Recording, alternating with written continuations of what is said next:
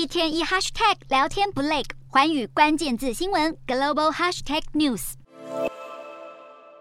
俄罗斯首都莫斯科的街头，民众被远警包围压制，街上四处可见大批警力。俄罗斯总统普丁在二十一号宣布签署部分动员令，征召大约三十万预备役军人投入乌俄战场。消息一出，很多俄罗斯人上街抗议。根据独立观察组织统计，已经有超过一千三百人在全国三十八个不同的城市的示威中遭到逮捕。莫斯科当局表示，政府在镇压未经授权的组织集会，所有违法示威活动都已被制止。而社群媒体上开始流传全俄罗斯各地都有人收到征召通知。根据 Google 数据，如何离开俄罗斯的搜寻次数也有所增加。俄国调查新闻媒体报道，从莫斯科搭机飞往土耳其和亚塞拜然等等这些不需要入境的国家。二十三号之前的直飞航班现在都已经完售。如果到土耳其航空的网站，会发现二十三号前从莫斯科直飞伊斯坦堡的航班已经销售一空。周六的直飞航班票价原先是单程三百五十欧元，在普丁签署部分动员令之后，已经来到两千八百七十欧元，票价飙涨八倍。似乎有很多俄罗斯民众已经开始计划要离开国家。